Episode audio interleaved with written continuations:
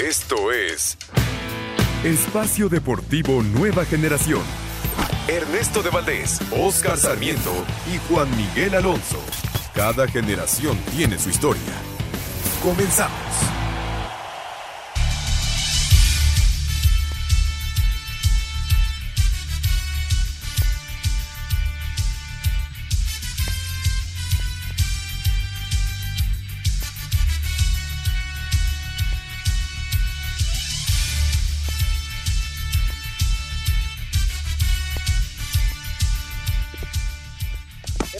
¿Cómo están? Bienvenidos. Estamos en Espacio Deportivo Nueva Generación. Hoy con un invitado de lujo, o sea, yo. ¿Cómo están? Qué gusto saludarlos. A nombre de El Push, Ernesto de Valdés, de Juan Miguel Alonso, de Oscar Sarmiento, su servidor Anselmo Alonso y todo el gran equipo de trabajo. Lalito Cortés, muchas gracias por el apoyo como siempre. Toda la gente allá en Grupo Asir, a redacción, a producción, muchas, pero muchísimas gracias. Pero sobre todo, gracias a usted que nos sigue todos los domingos. Eh, un regreso tranquilo desde las carreteras, si van entrando por Cuernavaca, por Pachuca, por Toluca, por Puebla, eh, por donde sea. Venga con calmita, lo están esperando en casa y tiene que ser un muy buen fin de semana para terminarlo y mañana arrancar el fin eh, la, semana, aunque mañana tenemos ya un día festivo. Saludo en este arranque de programa. Hace un rato que no hacía yo este programa y la verdad me da mucho gusto empecé con ellos hace ya algunos años y, la verdad ya lo hacen tan bien que me dejaron a un lado asquerosamente, pero bueno, ¿qué le vamos a hacer? Oscar Sarmiento, ¿cómo estás? Qué saludarte, amigo. ¿Qué pasó, mi estimado Anselmo Alonso? El gusto es mío de tener un programa a tu lado para seguirte aprendiendo. Eh, ya lo vieron, lo, lo mencionabas, eh, recordar es vivir, cómo empezamos este proyecto eh, contigo, ¿no? Y después ya nos soltaste y ahí la llevamos, ahí la llevamos, mi estimado Anselmo. Tenemos mucha información deportiva, lo que pasó hoy en Ciudad Universitaria, lo del clásico de ayer, el regio, bastante, ¿no? Y obviamente lo del Checo Pérez, ¿no? Sí, hay mucha, mucha información. Y desde luego que tendríamos que arrancar con el clásico de clásicos del fútbol mexicano con la victoria de las Águilas del América, que andan jugando bien y que tuvieron un gran primer tiempo y que si les das espacio te vacunan y te hicieron cuatro y, como te pudieron haber hecho otros dos, pero, pero al margen de eso, hoy se da el tema, Oscar, de Ciudad Universitaria, que bien dices, y lo de Rafa, ¿no? A final de cuentas, viene el 2 por 0 en favor del equipo de Pachuca a mediodía y pues se dieron las cosas así y unos, unas horas después vemos ya el comunicado oficial por parte de la gente del Club Universidad dándole las gracias a Rafael Puente. Así que eh, se queda Puma sin técnico. Eh, nunca arrancó este equipo, mi querido Oscarín. No, nunca caminó. Eh, al inicio del torneo, esa, esa victoria que tienen ahí en Ciudad Universitaria, que, llamaba la atención, se, se, podía tener pensamientos positivos del proyecto, pero mientras se fue caminando el torneo, me parece que entre el plantel, eh, las malas decisiones entre jugadores, cuerpo técnico, y yo creo que también hay que decirlo, eh, las fallas que tiene Pumas cada partido en expulsiones y la falta de gol, pues termina siendo un fracaso para la era de Rafa Puente, ¿no? Fíjate que es un, un muchacho que mira que le ha taloneado, le ha buscado, intentó ser futbolista, debuta y, su carrera no es muy larga. Y luego él eh, entra a, la televisión, se hizo actor, siempre al lado de su padre, ¿no? Que fue un futbolista extraordinario, Rafa, papá, y un comentarista de esos que han dejado huella a través de la historia, ¿no? Esa es una, una realidad, su tío Santi, otro, es gente de fútbol, Oscar, gente de, de toda la vida dentro del fútbol, y luego incursiona con nosotros ahí en, Televisa como comentarista, hasta que él decide hacerse a un lado porque viene una oportunidad. Y arranca bien con Lobos y luego va con ya en primera división y empieza a tener algunos tropiezos y yo creo que lo marca mucho su paso por Atlas.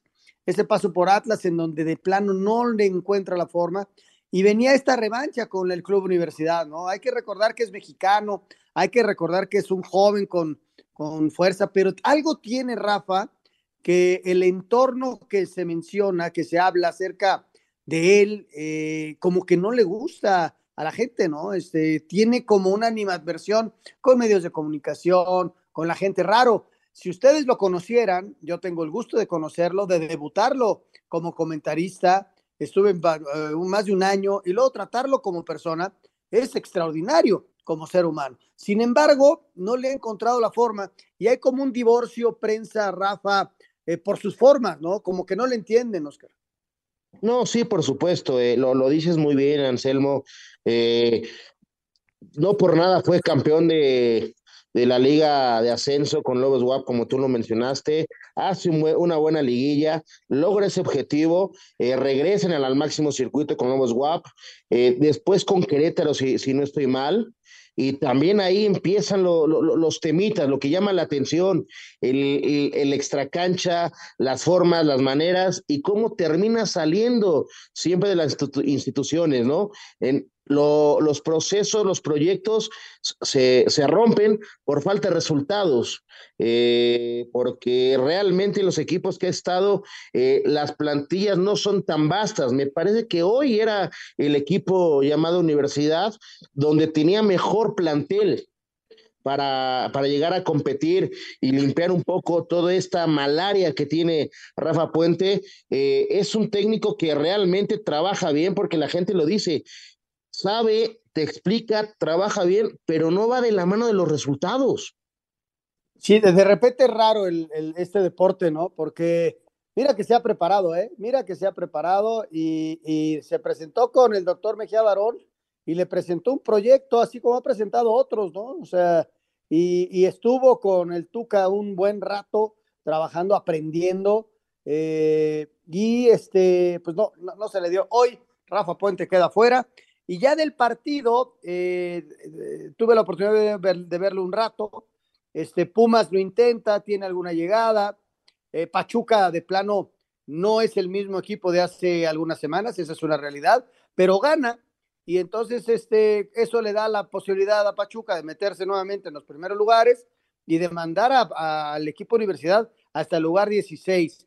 Hoy, hoy sí, y un, como dices tú, y es importantísimo remarcarlo, eh, el, la expulsión de Del Prete te va marcando, ¿no? Te va marcando el partido porque contra una dinámica como la de Pachuca con 10 hombres, qué difícil se hace, ¿no? No, exactamente. Eh, si no estoy mal, Anselmo, fueron siete expulsiones en lo que lleva el torneo de Pumas. Son demasiadas y siempre se veían adversos. Y después, todas las que fallan, porque hoy, tú vas, hoy, hoy Pumas también tuvo dos, tres jugadas claras de gol. No, sí, sí, tienes toda la razón, tienes toda la razón. Vamos a escuchar la información del partido del, del día de hoy. Pumas contra Pachuca, la victoria del equipo Tuzo, dos tantos contra cero. Los Pumas sufrieron su tercera derrota de manera consecutiva y la sexta en los últimos siete partidos, al caer 0-2 ante Pachuca en el Olímpico Universitario dentro de la jornada 12 del clausura, lo que provocó que horas después la directiva universitaria, a través de un comunicado, informara que de común acuerdo se daba por terminada la relación laboral con Rafael Puente como técnico del primer equipo, así como todo su cuerpo técnico. Al término del encuentro y en la conferencia de prensa, el ahora ex técnico felino descartaba que su equipo había tocado fondo. No, yo nunca nunca me he atrevido a decir que, se toca fondo porque nunca sabes si puedes ir más abajo. Cuando tú puedes decir que tocaste fondo es una vez que ya subiste un peldaño. Este es un hecho que puedes ir más abajo. Entonces, en este momento hablar de se toca fondo sería irresponsable porque puedes ir más abajo. Entonces, habría que revertir la situación para entonces decir, mira, hace una semana tocamos fondo. Pachuca también aprovechó el que Pumas se quedó con 10 hombres desde el minuto 29 por la expulsión de Gustavo del Prete. El técnico de los Tuzos, Guillermo Almada, dijo que el equipo necesitaba ganar tras quedar eliminado en la Conca Champions. Esto es un calmante de la herida, no, no cicatriza, pero sí lo que rescato es la valentía, las ganas de salir a jugar, a proponer, que, que era un partido peligroso para nosotros porque jugamos con prácticamente 48 horas de descanso, ganamos que era lo más importante. Así, Deportes Gabriel Ayala. Pues ahí está, también hay que decirlo, lo de el poquito tiempo de recuperación y después del golpe que se llevaron a mitad de semana los del Pachuca. O sea, poco tiempo de recuperación, jugar a mediodía en la capital de la República y lo lograron solventar, Oscar. O sea que el equipo, el equipo es fuerte, el equipo lo conocemos, es el campeón del fútbol mexicano, más allá del golpe tan fuerte que se llevaron a mitad de semana con la eliminación de la CONCACAF, ¿no? Sí, lo mencionas muy bien, Anselmo. Me parece que el tema eh, mental sí venían golpeadones y también del, del aspecto físico, ¿no? Y como lo, lo, lo, comentas, jugar a mediodía en Ciudad Universitaria es muy complicado. Aquí lo que la verdad le ayuda mucho a, a Pachuca es que rápidamente se quedan con un hombre más eh, a comparación de, de Pumas y ahí ya pueden manejar y plantear mejor el partido. Sí, tienes toda la razón. Ese, ese te da un plus en el manejo mismo de, del juego, ¿no? Pero bueno, eso en cuanto a Pumas y Pachuca. Vámonos al clásico de clásicos del fútbol mexicano. Se pintó de amarillo y mira que estamos lejos, estamos por Zoom, no te veo la cara, pero seguramente eh, es una sonrisa llena de dientes la que te, está en tu rostro, mi querido Oscar Sarmiento, porque la verdad lo hicieron bien. El equipo trabajó muy bien, si bien al final se descompone un poquito con el autogol y tal, tampoco terminan sufriendo mucho porque el equipo fue superior al Guadalajara, ¿no? No, sí, eh, América es contundente en el primer tiempo, eh, llama la atención y, y, hay que resaltarlo. Todavía el América no está eh, con una fortaleza defensiva porque otra vez ayer eh, me parece que hay lapsos en, en, el partido donde no son tan fuertes defensivamente en América. Ya lo mencionas, en el segundo tiempo, cuando tienes ya el manejo del partido de un 4 por 0, tienes esos descuidos del, del, del centro que Lara cierra los ojos y mete el autogol, porque él intenta dársela a Malagón y ahí se viene el, el, el, primer gol. Y ya el segundo gol que te hace Chivas, se me, me, parece muy apretadito, ¿no? Fuera de lugar, pero bueno, se lo dan por bueno y, y me parece que ayer en, la cancha del Akron nada más hubo un equipo que supo manejarlo bien, supo ganarlo, le supo poner la intensidad y, me, y, y de llamar la atención también lo que está jugando el cabecita últimamente, ¿no? Sí, el cabecita, ¿qué, qué, gol hizo, ¿no? El primero es un, un golazo, la verdad eh, la, toma a, perfil cambiado y la mete una esquina extraordinario, ¿no? La verdad, el cabecita regresó a ese gran nivel que lo, que lo conocimos, ¿no? Jugando con Cruz Azul, siendo campeón y, y llevando a la máquina lo más alto. Y la, con el América le había costado arrancar, ¿no? Le había costado, no sé si eran lesiones o el momento futbolístico que puede suceder, pero lo que está jugando hoy por hoy el cabecita extraordinario. Y luego ya, ya lo platicaremos, porque vamos a escuchar la información. Y yo creo que, mira, más allá de la victoria y más allá de todo, a veces las formas de Henry, lo que hizo ayer Henry, la verdad, no me gusta, no me gusta, ya lo platicaremos. Vamos a, escuchar la información del contenido de, de, lo que fue el clásico de clásicos y algunas voces y platicamos lo que pasó con Henry. Humillación en el Clásico Nacional. Las Águilas del América le pasaron por encima a las Chivas Rayadas del Guadalajara sobre la cancha del Estadio Akron y con doblete de Jonathan Rodríguez, uno más de Leo Suárez y completando Henry Martín, derrotaron 4 por 2 al rebaño, que solo pudo maquillar el marcador gracias a autogol de Lara y una anotación más de Sergio Flores. Fernando Ortiz, estratega de las Águilas, se fue más que contento de Guadalajara. Lo dije y lo vuelvo a reiterar. Eh, nosotros trabajamos y reflejamos lo que trabajamos en el campo de juego. Nosotros no nos dedicamos a hablar previo a un partido. Estoy feliz, estoy satisfecho que el aficionado disfrute. Por su parte, el entrenador del rebaño, Belko Paunovic, ofreció disculpas a la afición rojiblanca. Me gustaría pedir eh, perdón a nuestra maravillosa afición por esta derrota. Les prometo que vamos a volver a ilusionar a este este, este gran afición y ojalá sea en la liguilla. América llegó a 23 puntos y es segundo de la general, mientras que Chivas se estancó en 21 unidades. Al finalizar el encuentro, Víctor El Pocho Guzmán se fue expulsado por insultar al árbitro y se perderá el clásico tapatío. Para Sir Deportes desde Guadalajara, Hernaldo Moritz.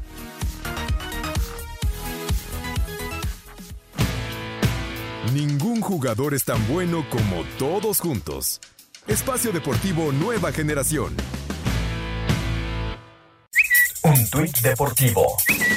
Fue más duro de lo que pensé, pero al final estoy feliz de lograr mi quinta victoria en F1, muy contento por el resultado del equipo, vamos a seguir empujando muy fuerte, arroba ese Checo Pérez.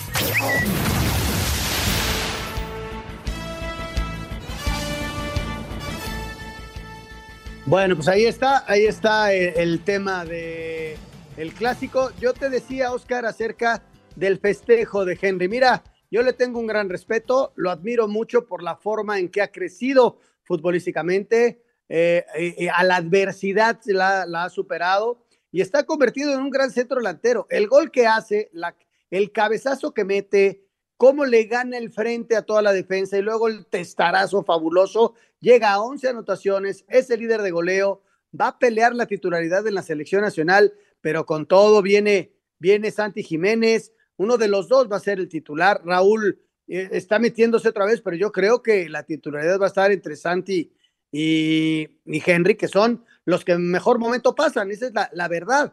Pero lo que hace ayer a mí no me gusta, Oscar. O sea, irte a hacer la, la, la del perrito orinándote en la portería, al contrario, a mí en particular, lo de él no me gusta. Punto. No, no, totalmente de acuerdo, ¿no? En el tema de que se van a estar peleando la titularidad de la selección mexicana, me parece que si Henry lleva, sigue este paso perfecto, si, si, así lo podemos llamar, va a ser el que lleve la batuta en la selección mexicana. ¿Por qué? Porque juega más que, que Santi Jiménez, porque tiene más goles que Santi Jiménez y tiene más continuidad. Santi Jiménez va en el proceso y se está haciendo un jugador ya, con, con, nombre y con respaldo. Y, el tema del festejo de ayer yo también lo repruebo muchísimo, eh, porque es una falta de respeto hacia el, hacia el rival. Me parece que, ¿cómo le puedes faltar el respeto al rival? Ganándole, exhibiéndole futbolísticamente, no burlándote ni haciendo una falta de respeto, como tú mencionas, haciendo el festejo que hace ayer orinando. Ah, como perrito, literal. Eh, yo creo que se hubiera quedado de 10 y todos nos hemos reído, aplaudido como festeja, aventándose en las redes. Ya después es lo donde se equivoca y no le da a Henry en el pensamiento. Y ahora me preocupa, me preocupa que ninguno de Chivas fue y le dijo algo. Sí, no, nadie, nadie le dijo nada. Pero bueno, este, ahí quedó y, y la victoria. ¿Esperabas una, una victoria tan holgada de, del América? La verdad, ¿la esperabas tan grande? No, yo, yo, yo, a mí me preguntaban, decía, puede ganar 2-1, 3-2, y sí ponía como, como favorito al América, pero no con esa claridad. Sí, yo también, yo, yo hacía favorito al, América. Eh, yo, eh, el riesgo de ir a buscar un partido con el América es ese, que te empiezan a tomar la espalda, te empiezan a, a ganar en, los, en el mano a mano por las bandas y tiene gente muy efectiva. Y ayer del América, además de claridad, tuvo efectividad, ¿no? Metió cuatro, como bien pudo haberme, que se fueron al descanso 3-0. Y luego viene el, cuarto gol. Y, ahí porque afloja América. Y ya viene la reacción, ¿no? Y ya eh, comentabas tú las dos anotaciones de Chivas. Pero, pero si América aprieta y no quita el, el pie del acelerador, esto hubiera sido una goleada de escándalo, ¿eh? Sí, por supuesto. Y a lo mejor el aficionado eso esperaba, porque yo creo que nadie se imaginaba lo que fueron los primeros 45 minutos del, del Superclásico. Sí, sí, tienes toda, toda la razón y, y, se lo llevó el equipo americanista. El otro clásico, el otro clásico fue Tigres contra Monterrey. Escuchamos la información, venga con tiro de Luis Romo desde fuera del área que colgó en la horquilla al 68. Los Rayados se llevaron al clásico regio 1 por 0, esto en casa de los Tigres. Habla el técnico del Monterrey, Víctor Manuel Bucetich. Sí significa mucho porque somos dos equipos dentro de la, localidad y nos brindamos a nuestras aficiones, ¿no? Entonces, siempre la victoria, como lo mencionas, hace mucho tiempo no se ganaba en este estadio. Hoy se retoma esa victoria, creo que es algo muy importante, sobre todo para lo que viene para adelante, ¿no? Por su parte, el Chima Ruiz pidió no hacer drama por esta derrota y pidió ver la realidad donde está el conjunto felino. El grupo está unido, el grupo está fuerte. He dicho muchas veces cada que me paro aquí que me gusta hablar de realidades y a veces no les gusta a ustedes oír estas cosas, pero la realidad es que estamos en la siguiente fase de la Conca Champions con posibilidades de pasar al semifinales y estamos también dentro de la zona de calificación. Entonces, que faltan cosas por mejorar, sí, muchas y mucho trabajo. Y eso es lo que vamos a hacer. Para Sir Deportes, Axel Toman. Mira, mira que lo aprecio y lo conozco de hace tiempo, ¿no? De hace muchos años. A Marco, a Marco Antonio, el Chima Ruiz. Pero mm, que decir que, que sí, es que la realidad, porque tomaron mucha ventaja ellos eh, en, la liga, teniendo un buen arranque y teniendo por ahí eh, algunos puntos, pero están en el, están dentro de, lo, de la clasificación, sí, pero también, Oscar, hay que reconocer de repente que el equipo no está funcionando porque más allá de que se pasó a la siguiente ronda en CONCACAF, el equipo empató como local a cero con el Orlando City y al Necaxa le ganó de lágrima porque Necaxa merecía hasta un poquito más. Si no es por Nahuel, se llevan hasta una derrota. Y el equipo se le ha caído un poco. No es malo decir, sí, reconozco que no andamos bien, los resultados no se nos han dado, pero voy con todo. Y sobre todo en una plaza tan complicada como Monterrey y en un partido tan bravo como contra Monterrey, ¿no?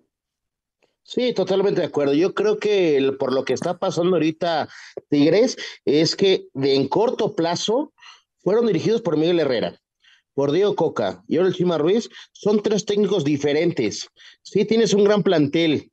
Llama la atención que, hoy el divorcio que tienen eh, de local en los últimos partidos no suman, ¿eh? No suman, no ganan.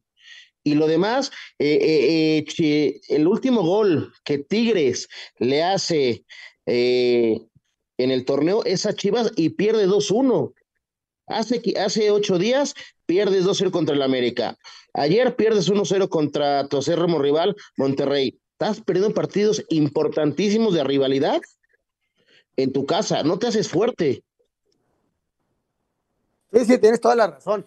Y el juego en sí, también hay que decirlo, no le pasaron por encima. Fue muy parejito, muy parejito, muy duro. Y gana un equipo como Monterrey que pasa por un momento extraordinario y que está robando en la liga, ¿no? Sí, el América anda bien y está en segundo lugar, pero le llevan ocho puntos. O sea, ¿ves la diferencia?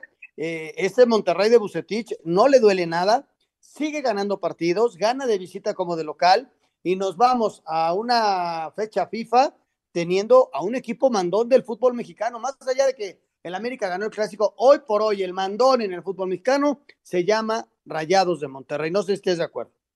Totalmente de acuerdo, es el que mejor juega el fútbol, no por nada está en esa, en esa posición en la tabla, en lo más alto, y como tú dices, sacándole ocho puntos al segundo lugar, es de llamar la atención el torneo, porque perdió un partido eh, muy temprano en el torneo, si no, sacaría más puntos, ¿eh? Sí, sí, fue aquel partido contra Guadalajara. Que tenía que haber ganado el juego, pero las circunstancias no se le dieron y lo pierde. Y así arranca el torneo. Y luego gana y gana y gana. Por ahí un empate nada más y gana y gana y gana. Y, no hemos visto todavía al macho que le, que le gane el partido. Sí le han hecho juego y un mano a mano, lo que quieras. Es un equipo muy rico en, en personal, en, en, jugadores de altísimo nivel y que lo están peleando con todo, pero hoy por hoy Monterrey es el mandón. Cruz Azul contra San Luis a Lotuca Ferretti, Cruz Azul, quizá no le va a gustar. Ya lo sabíamos lo que iba a pasar, ¿eh? Ya sabíamos. Es Ricardo, priorizar el cero atrás y ganamos con poquito, pero seguimos ganando. Así es el Cruz Azul de Vamos a escuchar esto.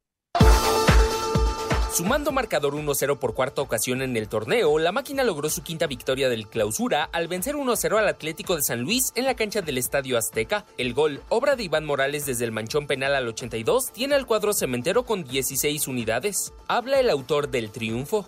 No, primero que nada, obviamente, para el equipo es súper importante sumar de a tres y creo que hacer el gol eso reflejaba, el penal eso reflejaba. Así que nada, contento obviamente por todo y también por mí, obviamente por, por hacer gol, creo que es lo que un delantero quiere. Así que nada, súper feliz, contento por, por todo.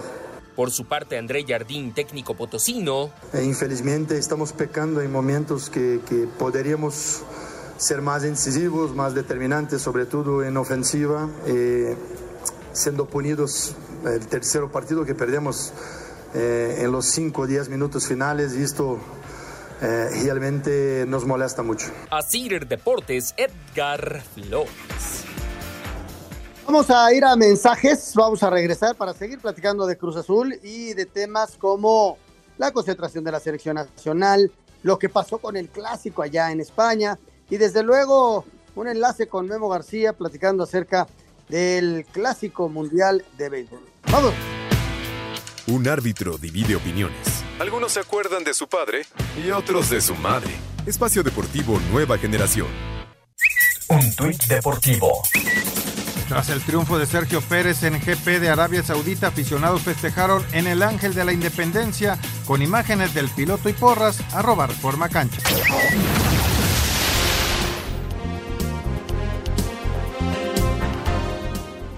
Ahí está. ¿Qué te pareció lo de, lo de Cruz Azul, mi querido Oscar? No, pues es que son las formas del Tuca, viene, viene a cambiar todo como estaba Cruz Azul. Recordemos, no tiene el mejor plantel y el Tuca prefiere defenderse bien y con lo mínimo ganarlo, sea el minuto que sea. Ayer lo consigue de penal al ochenta y tantos y con eso asegura, sigue sumando y el Cruz Azul no le hacen gol.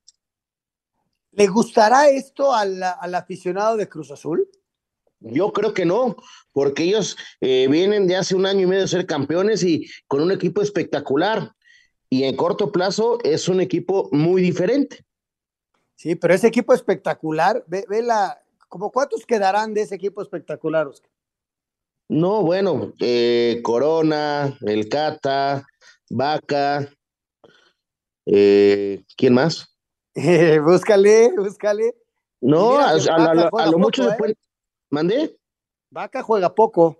Sí, a, a, a, lo mucho se nos está yendo un par más, o sea, no hay, no hay más de cinco jugadores en ese plantel.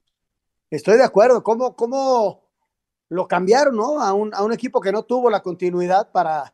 Y, y, que pasaron muchas cosas, ¿no? En Cruz Azul pasan muchas, pero muchas cosas que de repente no entendemos. Pero ahí está, un Cruz Azul, y ese es Ricardo Ferretti, lo conocemos de toda la vida, va a ser equipos competitivos eh, si teniendo un plantel como Tigres era competitivo, no era brillante y de repente hacía grandes juegos, pero sí. ganarle a Tigres era dificilísimo y, y, mira cuántas veces lo hizo campeón. Hoy, Yo no sé si Cruz Azul aspire al campeonato, la verdad no lo creo, creo que está un poquito un, un escalón abajo de los cinco equipos de arriba. Sin embargo, pero, para, para ganarle va a ser dificilísimo, ¿eh? Sí, por supuesto, pero yo quiero dejar esto. Cruz Azul va a estar en el repechaje, de eso no tengo duda eh, enfrentarte a Cruz Azul con, con la, las formas de que trabaja el Tuca Ferretti, no va a ser un rival fácil. Yo no digo como favorito al, al título, por supuesto que no, porque arriba está un Monterrey, un, un, América, un Tigres, un Pachuca, ¿no? Que son creo que los cuatro que van a estar ahí mandando entre los cuatro primeros lugares. Pero Cruz Azul eh, de local es un rival incómodo. Sí, tienes toda, toda la razón. Y así nos fuimos con la, liga, con los partidos, con, con, todo lo del fútbol mexicano, eh, complementando los partidos que nos faltaron, el del equipo de, del Necaxa, el, el, Necaxa que ganó de visita, es un gran, pero gran resultado para el equipo de los Rayos del Necaxa, metiéndose en 12 puntos. Si gana sus partidos de local, Necaxa estará en el repechaje, increíblemente, pero es así. Le ganó a Mazatlán, eh, el, el, Atlas, ¿no? El Atlas le pegó 4 por 0 al Puebla. ¿Y qué otro partido nos faltó? El que se está jugando ahorita, ya el, el estadio de la corregidora, y Querétaro le está pegando a Juárez 1 por 0.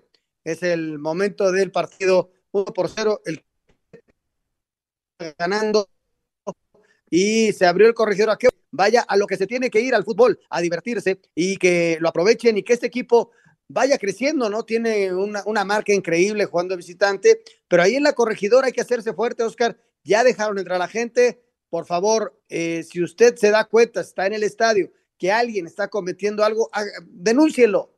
Y así entre todos vamos a ayudar a que exista la seguridad en los estadios. Uno por cero Querétaro sobre Juárez. ¿Algo más que quieras agregar del fútbol mexicano, mi querido Oscar, ahora que ya le dimos un repaso a todo este asunto de nuestro balompié? No, pues nada, como tú mencionas, ¿no, Anselmo? Eh, tenemos este parón por la fecha FIFA. Eh, por ejemplo, a la América se le van nueve jugadores, a varios equipos se le van varios jugadores eh, por el tema de la selección. Y esperemos, como, como tú bien lo dices, que ahora en, esta, en este regreso de la afición al estadio de la corregidora sea de fiesta, no de tragedias. Exactamente, que sea de fiesta, porque ese es el fútbol, ¿eh? Que, que tú que lo vives tan intenso por dentro, te veo en tus fotos y siempre es felicidad, siempre es gusto. A veces se gana y a veces se pierde, pero eso es parte del juego. Pero el que está involucrado en el juego, en el fútbol, lo ve con una felicidad enorme. Así que, así que ojalá y se porten bien toda la gente que vaya al corregidor y a todos los estadios. Bueno, hablamos acerca de la fecha FIFA, concentración de la selección nacional mexicana para los dos partidos que vienen de esta Nations League. Venga. La selección mexicana de fútbol se concentra esta noche en el centro de alto rendimiento de la Federación Mexicana de cara a los dos partidos que tendrá esta semana dentro de la Nations League de la CONCACAF, que serán el próximo jueves de visitante ante Surinam y el próximo domingo ante Jamaica en el Azteca. Sobre su convocatoria habla el jugador del Toluca, Marcel Ruiz. Muy contento por, por la oportunidad que se me brinda después de pues, muchos años de, de trabajo y de, y de esfuerzo. Eh, es algo que siempre había querido, que siempre lo había hecho en todas las entrevistas que me habían hecho, conferencias de prensa y todo. Siempre había dicho que era un uno de mis grandes sueños y pues, pues habrá que, que tratar de aprovecharlo de la mejor manera ahora que, que somos muchos jugadores y que, que vienen dos partidos que son oficiales. El tricolor viaja el próximo martes en vuelo charter rumbo a Surinam. Asir Deportes Gabriel Ayala. Pues Selección Nacional Mexicana, Oscar, es el, el momento de arrancar con una nueva etapa, ¿no? Una etapa anterior que, bueno, tan platicada, tan castigada, tan, tan llena de cosas extrañas, ¿no? Fue un, una, una cuestión de, de, pero todo derivado de los resultados. Si México empieza a ganar, eh, todas estas pequeñas circunstancias se olvidan y hay que recordar que fueron dos años con el Tata que no, la verdad no fueron buenos, ¿eh? No, por supuesto, me parece que, que el divorcio está muy, muy claro con, con el Tata Martino, pero ahora lo que viene en puerta es la preparación para la siguiente eh, Copa del Mundo. Hay que llamarlo eh, complicado, sí, porque vamos a tener muy pocos partidos, muy poca competición, muchos partidos amistosos, sí, pero lo más importante, hay que dejar trabajar al técnico en turno, que hoy es Diego Coca. Eh, a lo mejor se van a ganar partidos fáciles, se van a empatar, nos vamos a complicar, vamos a fallar muchos entornos, pero vamos a dejar trabajar y que se tomen las decisiones correctas. Fíjate en este, en este escenario que te voy a poner. Ahí te voy, ¿eh?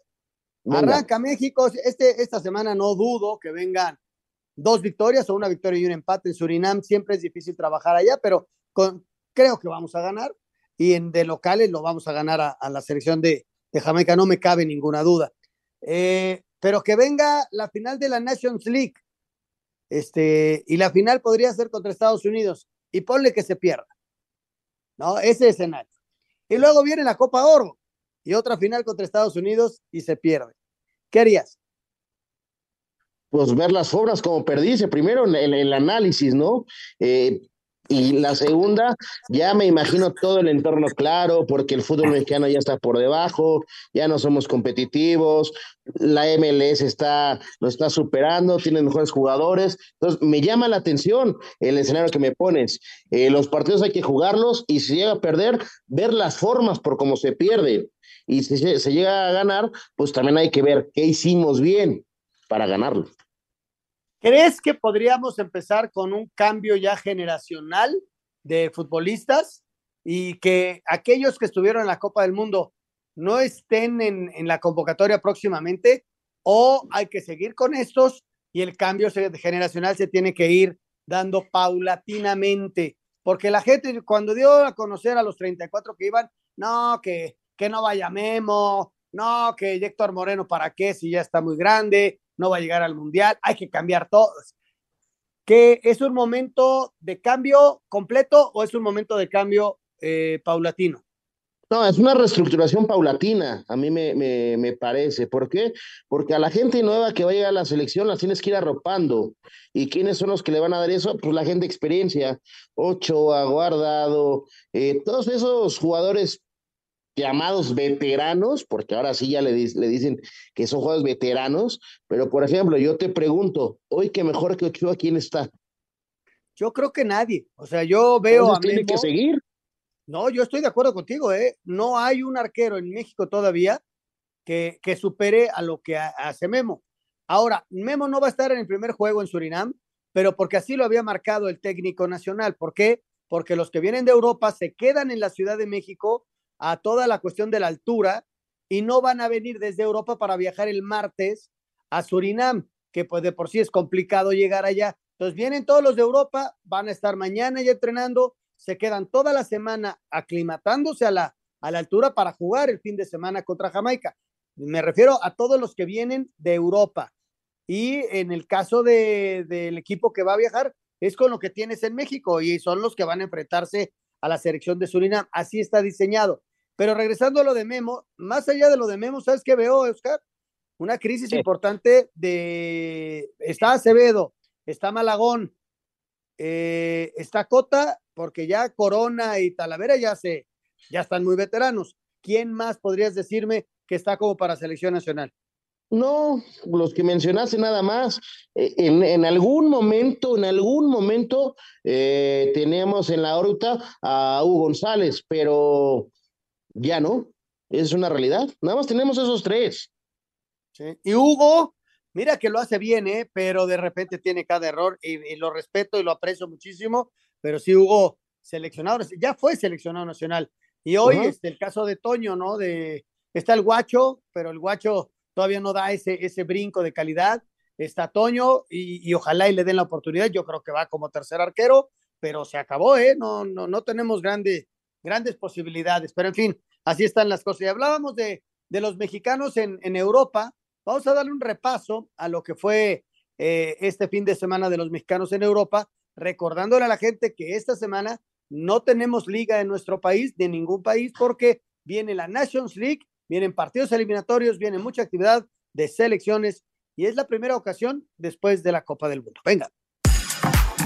Santiago Jiménez jugó todo el partido y marcó el primer gol para su equipo en el triunfo del Feyenoord 3 a 2 ante el Ajax, donde Edson Álvarez también jugó los 90 minutos y marcó el primer tanto, mientras que Jorge Sánchez fue titular y salió de cambio el 87. Además fue amonestado. Eric Gutiérrez se quedó en la banca en el empate a 1 del PSB ante el Vitesse. César Montes jugó los 90 minutos en la derrota del Español 1 a 3 ante el Celta. El Tecatito Corona se quedó en la banca en la derrota del Sevilla 0 2 ante el Getafe. El Mallorca que dirige Javier Aguirre cayó un gol a 0 ante el Real Betis donde Andrés Guardado jugó todo el partido y fue amonestado. Habla el Vasco. Eh, hoy parecía que teníamos control del partido y, y, nos vuelve a suceder lo que nos pasó en Pamplona en, con la Real. Es una plaza difícil, equipo de Europa, entonces no, no, no es fácil. Sabíamos que la dificultad que entrañaba esto. Raúl Jiménez jugó todo el partido en la derrota del Wolverhampton 2 a 4 ante Leeds United. Irving Lozano fue titular y salió de cambio el 65 en el triunfo del Nápoles 4 a 0 ante el Torino. Johan Vázquez jugó los 90 minutos en el empate a 1 del Cremonese ante Monza. Guillermo Ochoa jugó todo el encuentro en el empate a 2 del Salernitana ante Bolonia. Gerardo Arteaga jugó todo el encuentro en el empate a 1 del Genk ante Círculo Brujas. Carlos Vela salió de cambio el 66 en el empate a 0 del LAFC ante el Seattle Saunders. Héctor Herrera jugó los 90 minutos y marcó el primer gol para su equipo en el triunfo del Houston Dynamo 2 a 0 ante Austin. Efraín Álvarez fue titular y salió de cambio el 65 en el empate a 1 de Los Ángeles Galaxy ante Vancouver. Asir Deportes Gabriel Ayala. Bueno, pues ahí está, ahí está la información de los mexicanos en el extranjero y Oscar, eh, pues destacado, ¿no? Lo de Edson, que es, un titularazo con su equipo, esa es una realidad. Y el caso de Santi, ¿no? Que se está afianzando, está tomando madurez. Eh, eh, ojalá y pueda la próxima temporada jugar en un equipo de mayor trascendencia, pero lo ha hecho muy bien. Primero chupó banca, supo aguantar y ahora velo, ¿no? Cada vez que lo ponen hace gol. Sí, por supuesto, eso, eso da un gusto eh, gigantesco, ¿no? Lo que aparece, lo, los goles que hace y las oportunidades y lo que genera. Esa es una realidad lo de Santi Jiménez. Ya fue, ya no es el novatito, ya es un jugador hecho y derecho donde él se está consolidando, ¿no? Y lo de Edson me parece que anda en un, en un momento importante, ¿no? Y yo resaltaría también lo digo, no es por repetir y, poner en, en, alto a Ochoa, pero tres empates consecutivos llama la atención. No es porque sea tu cuate, ¿verdad? No, no, no, para nada. No, pero si es tu cuate. Sí, por supuesto. ¿Jugaste con él o qué? Es correcto, desde, desde ah, chiquito. Dale, o sea, desde chiquito, desde chiquito ya le, le hacías la barba. No, nunca le he hecho la barba, sé reconocerle su trayectoria Ay, cuando la está haciendo bien quiero, y cuando mano, se equivoca también. ¿Eh? Yo también te estimo mucho, Minselmo. la verdad, yo lo tengo en una gran estima, a, Memo. Más allá del buen arquero, lo, lo traté eh, de futbolista, este, siempre súper amable, es un gran tipo y la verdad es admirable lo que ha hecho, una carrera que se, ¿sabes qué tiene este muchacho? Eh, la consistencia. Es un tipo consistente y, y mira que ha aguantado críticas en México terribles, ¿no? Y, y, es un tipo consistente y el tipo está muy a lo suyo y mis, respetos, es un, es un chavazo, ¿eh? Sí, totalmente de acuerdo. Ándale, ya no quieres seguir hablando de tu amigo. No, no, pues, ¿qué te digo? Pues, pues nada, platícame algo de su niñez, de algo. No, hombre, hoy por hoy es, me parece que está convertido en un portero de una buena talla internacional que se la ha sabido eh, jugar, sacrificar varias cosas, familia, tema económico, mucha hambre deportiva y ve lo que, lo, que está consiguiendo a su edad, a los 37 años. Sí, tienes toda la razón. Un tipo, te hablaba yo de la consistencia. Nada más para cerrar este tema de selección, lo de Héctor Herrera hace gol. Eh, ¿Crees que esté todavía para selección? Nos podría dar un, un añito más. Todavía. Todavía. Bueno, ahí está, ahí está esta circunstancia de este hombre. Y vamos a ir a mensajes. Regresando, tenemos el enlace que vamos a hacer a, Miami en el Clásico Mundial y todavía tenemos el Clásico en de España, que fue muy buen partido y que ganó el Barcelona dos tantos contra uno. Vamos a mensajes, regresamos. Ningún jugador es tan bueno como todos juntos. Espacio Deportivo Nueva Generación. Un tuit deportivo. No me voy a gastar pasta en limpiar mi imagen. Piqué, tras estar envuelto en polémicas, arroba medio tiempo.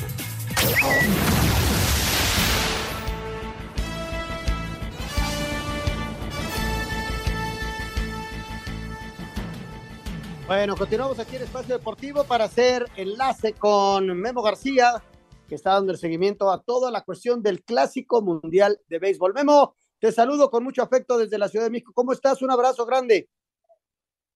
¿Cómo estás, Anselmo? Buenas noches. Te saludo con mucho gusto. Un abrazo para ti, también para Oscar. Sí, las semifinales del Clásico Mundial de Béisbol. En este momento, en la parte baja de la sexta entrada, Estados Unidos le está ganando de forma clara a Cuba nueve carreras a dos. La verdad es que la ofensiva de Estados Unidos es impresionante. Los nueve jugadores que tiene en el orden al bat son superestrellas y no por nada es el gran favorito y de ahí la importancia ¿no? que obtuvo eh, la semana pasada México en esa victoria de 11 carreras a 5. Hablando de México, mañana la otra semifinal, ¿no? Un juego difícil para México, enfrentando a Japón, que es sin duda el gran favorito para ganar este torneo, un equipo que llega con mucho ritmo, que va invicto, que tiene grandes jugadores que a lo mejor no son muy conocidos acá en América, pero que en Asia son muy destacados. Y del equipo mexicano ya hubo noticias hay cambios en el roster. Vamos a escuchar al manager Benjamín Gil y ahorita les explicamos por qué serán las bajas de dos peloteros del roster que ha iniciado este torneo, el Clásico Mundial de Béisbol. Seguimos teniendo la misma cantidad de lanzadores, ¿no? Sale Julio, uh, Julio César Urias sale, eso ya estaba contemplado porque pues, él iba a estar dentro de las capacidades de poder lanzar, uh, sea la semifinal o final. Entonces viene Roel Ramírez a, a tomar el lugar de él otro relevista. Este, entonces, a fin de cuentas, seguimos teniendo, bueno, vamos a tener a, a, a 29 pitchers, digo, 29 en el roster en vez de 30, pero pues es, es, es un lanzador menos. Pero estamos bien, están reposados, tenemos dos días libres, entonces en cuanto al bullpen, tenemos a todo el bullpen Ah, disponible para, para el día de mañana, con la excepción de, de Javier Azad. Creo que a, Estados Unidos nadie lo va a subestimar. Este, ese es un, un, equipo lleno de estrellas del nivel de ligas mayores, uh, MVPs uh, por todos lados. O sea, entonces no creo que alguien esté menospreciando a, a Estados Unidos. Este, no creo que eso esté sucediendo Ah, tampoco con nosotros. Y, si lo es, es una equivocación, porque si este torneo lo que ha demostrado es que equipos ah, a lo mejor que no son entre los favoritos llegan lejos. Uh, Curazao, un año fue Israel, Italia, este, inclusive para mí era un tremendo equipo, pero el primer año, creo hace dos clásicos cuando Puerto Rico llegó a la final, alguna gente estaba sorprendida y yo no entendía por qué.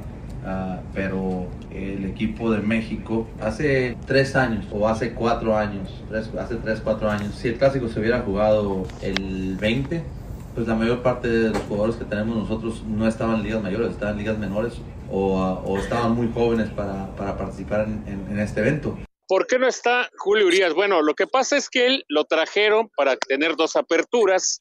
Él ya no puede lanzar ni mañana ni mucho menos el martes si llega a México a la final, ya le permiten que regrese a los Dodgers para que continúe con su preparación rumbo a la temporada de las grandes ligas. Y el caso de Luis César, él en días anteriores comentaba que estuvo cerca de no participar en el torneo porque en este momento está peleando por ser parte de la rotación de abridores de los Rojos de Cincinnati, lanzó dos entradas contra Colombia sin permitir carreras, y como ahora tiene brazos en exceso Benjamín Gil, pues dan permiso de que ya se reintegre a su equipo, Anselmo. Vemos mañana a qué hora podemos ver el partido. Eh, mira que lo que hicieron el viernes pasado fue extraordinario, el regreso frente a Puerto Rico, y yo creo que el público está muy metido con la selección y, y, y, mañana es uno de esos partidos esperados.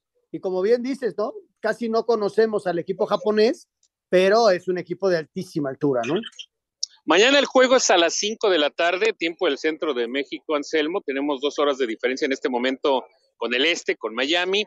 Eh, Patrick Sandoval va a abrir por México, pitcher zurdo, que la semana pasada colgó cuatro ceros contra Estados Unidos. Y con Japón lanza Rocky Sasaki, que es la nueva joya del picheo japonés, eh, juega ya en Japón. Y es un lanzador que la recta le llega incluso hasta las 102 millas por hora. Es un, un tremendo pitcher pero a ese se van a enfrentar mañana México, que en dos ocasiones ha enfrentado en clásicos mundiales a Japón. Las dos veces ha perdido, pero han sido duelos de pocas carreras y muy cerrados. Memo, disfrútalo porque la verdad vale la pena y ojalá que México saque una muy, muy buena victoria el día de mañana. Te mando un abrazo. Un abrazo para ustedes, buenas noches y que tengan excelente semana. Gracias, Saludos, gracias, gracias. a Memo García con el seguimiento del Clásico Mundial de Béisbol. Y bueno, vamos a cerrar rapidísimo, tenemos ya pocos minutos y todavía tenemos tres temas. Primero, lo de el fútbol internacional. Desde luego, el clásico en España. Venga. Jornada 28 en la Premier League, Arsenal goleó 4-1 a Crystal Palace, Chelsea igualó 2 contra Brentford y Wolverhampton fue vencido 4-2 por Leeds United. Fecha 26 en España, Barcelona dio paso firme en la obtención de la liga al llevarse el clásico 2-1 ante Real Madrid, Atlético goleó 3-0 al Valencia. Habla Diego Simeone, estratega colchonero. El equipo ha recuperado su juego, ha recuperado su fortaleza, ha recuperado su ambición, ha recuperado su, su forma de jugar y bueno, eso es lo, es lo que es bueno, ¿no? Porque cuando uno empieza la temporada como la empezamos irregularmente, acuérdense cuando yo les decía que estábamos eh, en una temporada de regular a mala, y ahora vamos de regular a buena. Betis superó 1-0 al Mallorca y Getafe 2-0 a Sevilla. Jornada 27 de la Serie A, Inter y Juventus igualaron a 0, Napoli goleó 4-0 a Torino y Roma cayó 1-0 ante Lazio. Fecha 25 de la Bundesliga, Leverkusen 2-1 al Bayern München, Borussia Dortmund goleó 6-0 a Colonia, Schalke 0-4 empató a 1 contra Augsburgo y Unión Berlín 2-0 frente al Frankfurt. Al tiempo que, en la Liga Francesa, 1-1 entre Lyon y Nantes, Rennes sorprendió 2-0 al PSG y Marsella cumplió de visita 1-2 contra Cams. A Cider Deportes, Edgar Flores. Muy bien, yo creo que eh, lo de el clásico en España, Oscar, eh, qué partido tan, tan interesante, tan bueno, tan, tan intenso, mira que juegan, eh, se va el Madrid adelante uno por cero y poco a poco empieza el Barcelona a tratar de regresar y al final se lleva una enorme victoria, le pone 12 puntos de diferencia pero qué nivel de juego, ¿eh? Qué nivel de juego vimos. No, bueno, fue un gran partido, realmente lo mencionas muy bien. Me parece que el primer tiempo eh, le costó un poquito al Barcelona, los primeros 10, 15 minutos, y después ellos hacen lo que mejor saben hacer, ¿no? Tener el balón. Sí, y, y si lo damos ahí un poquito quisquillosos, eh, el Real Madrid, otra vez, dos, tres tiros a gol nada más tuvo en todo el partido, y el fútbol lo hace espectacularmente el Barcelona, ¿no? Ya habrá polémica, sí, no, pero me parece que es un justo ganador y el campeón sí o sí de la Liga Española. Fíjate, hay, hay, polémica y tienes toda la razón por la jugada de Asensio, ¿no? En donde viene un servicio, hace el gol y eh, previo en el servicio él estaba un poquito adelantado, no lo determina el VAR, lo determinan seis personas. Ancelotti se fue furioso por esa jugada porque se habían puesto adelante casi en el 84, 2-1 no les cuentan el gol y a los dos minutos les cae el 2-1, pero en contra, ¿no? Entonces sí, como que, híjole, eh, el fútbol de repente es ingrato así, pero esa fue la, la enorme polémica eh, esta, eh, este día ya en España. Pero qué, qué gran partido, qué gran partido. Y otra de las cosas que quería comentar, lo del Nápoles, ¿no? Qué bárbaro, se mete y le mete 4 por 0 al Torino. No hay equipo que, que detenga al Nápoles, por eso hay que darle un seguimiento puntual en la Champions, ¿eh? No, por supuesto, eh, no, no, no lo descartemos en Champions. El gran torneo que está haciendo en su liga no es para desmeritarlos, ¿eh? Sí, sí, tienes toda la razón. Bueno, vamos a cerrar con Fórmula 1. Checo, Checo, vuelve a levantar la mano. Los Red Bull siguen a otro nivel, pues pese a salir desde el decimoquinto puesto, Max Verstappen terminó segundo, solo por detrás de Sergio Pérez, que pese a un mal arranque terminó ganando el Gran Premio de Arabia Saudita. Sin embargo, no todo fue miel sobre hojuelas, pues el mexicano se mostró molesto porque su coequipero no respetó las órdenes y buscó la vuelta rápida que estaba en sus manos. Pensábamos que quizá podía ser una carrera más fácil de lo que fue al final, ¿no? El safety car otra vez nos quería quitar la victoria, pero ya este año no nos la podía quitar. En... Al final es algo que, bueno, en mi caso hay que hacer caso al equipo, ¿no? Y, y confiar. Ellos tienen más información de la que tengo yo, que el equipo se tiene que, replantear en cómo lo estamos manejando, porque si el equipo te da una instrucción, al final no la respetas, creo que no es lo ideal. Tras una apelación de Aston Martin, el tercer lugar fue para Fernando Alonso, luego de que se le retirara una sanción de 5 segundos. Para Sir Deportes, Axel Toman. Ver a Checo Pérez ganando, Oscar, ver a la bandera de México, el himno, eh, qué padre. Es que la verdad, cada vez que, que, pienso en eso, me da un gusto por él, porque mira que ha trabajado fuerte, mira que se lo ha ganado y hoy tiene un coche que lo respalda. Es exactamente, nadie le ha regalado nada al Checo Pérez. Me parece que lo que ha hecho es para ponerlo en letras de oro. Hoy otra vez, la semana, hace 15 días, segundo lugar, hoy primer lugar. Es un orgullo lo que está haciendo el Checo Pérez en la Fórmula 1. Fíjate, sin saber mucho, ¿eh? pero eh, lo que hizo Verstappen de ir de atrás y de atrás y de atrás se acercó una vez que parecía que se iba a acercar, dicen que dieron una indicación de que Checo bajara la velocidad, pero en el momento que dan la indicación, viene la información de que tiene algunos problemillas Verstappen. Y entonces le dicen a Checo, suéltate porque lo vas a ganar, porque ya Verstappen no te va a alcanzar, ¿no? Y de repente uno no, no le entiende por qué siendo Checo que va adelante, en un momento dado lo vas a tener que dejar pasar, ¿no? Por supuesto, por supuesto. Qué horrible, ¿no? Qué horrible que te digan, a ver, Oscar, va este, el que me digas atrás de ti, déjalo pasar. ¿Tú qué harías? Pues si es una instrucción lo tienes que hacer al final del día, pero también mi esfuerzo vale. Sí, no, no, y, y el esfuerzo está ahí, está ahí, y mira que lo hizo bien. ¿Cuánto nos queda, Lalito? Ya nos vamos, mi querido Oscar. Un gusto, como siempre, compartir contigo, platicar de deportes y muchas gracias por la oportunidad de estar este domingo, ya el próximo domingo, de nueva cuenta, Ernesto y Juan Miguel, junto con Oscar, haciendo este espacio deportivo Nueva Generación. Oscar, que tengas una gran semana. Gracias, Anselmo, un gusto volver a estar contigo. Querétaro va ganando 1-0 al medio tiempo. Perfecto, Lalito, nos vamos. Muchas gracias a usted, que tenga una gran semana. Gracias, buenas noches. Fútbol, béisbol, americano, atletismo, todos tienen un final. Termina Espacio Deportivo Nueva Generación. Ernesto de Valdés, Oscar Sarmiento y Juan Miguel Alonso. Cada domingo de 7 a 8 de la noche por 88.9 Noticias. Información que sirve. Tráfico y clima cada 15 minutos.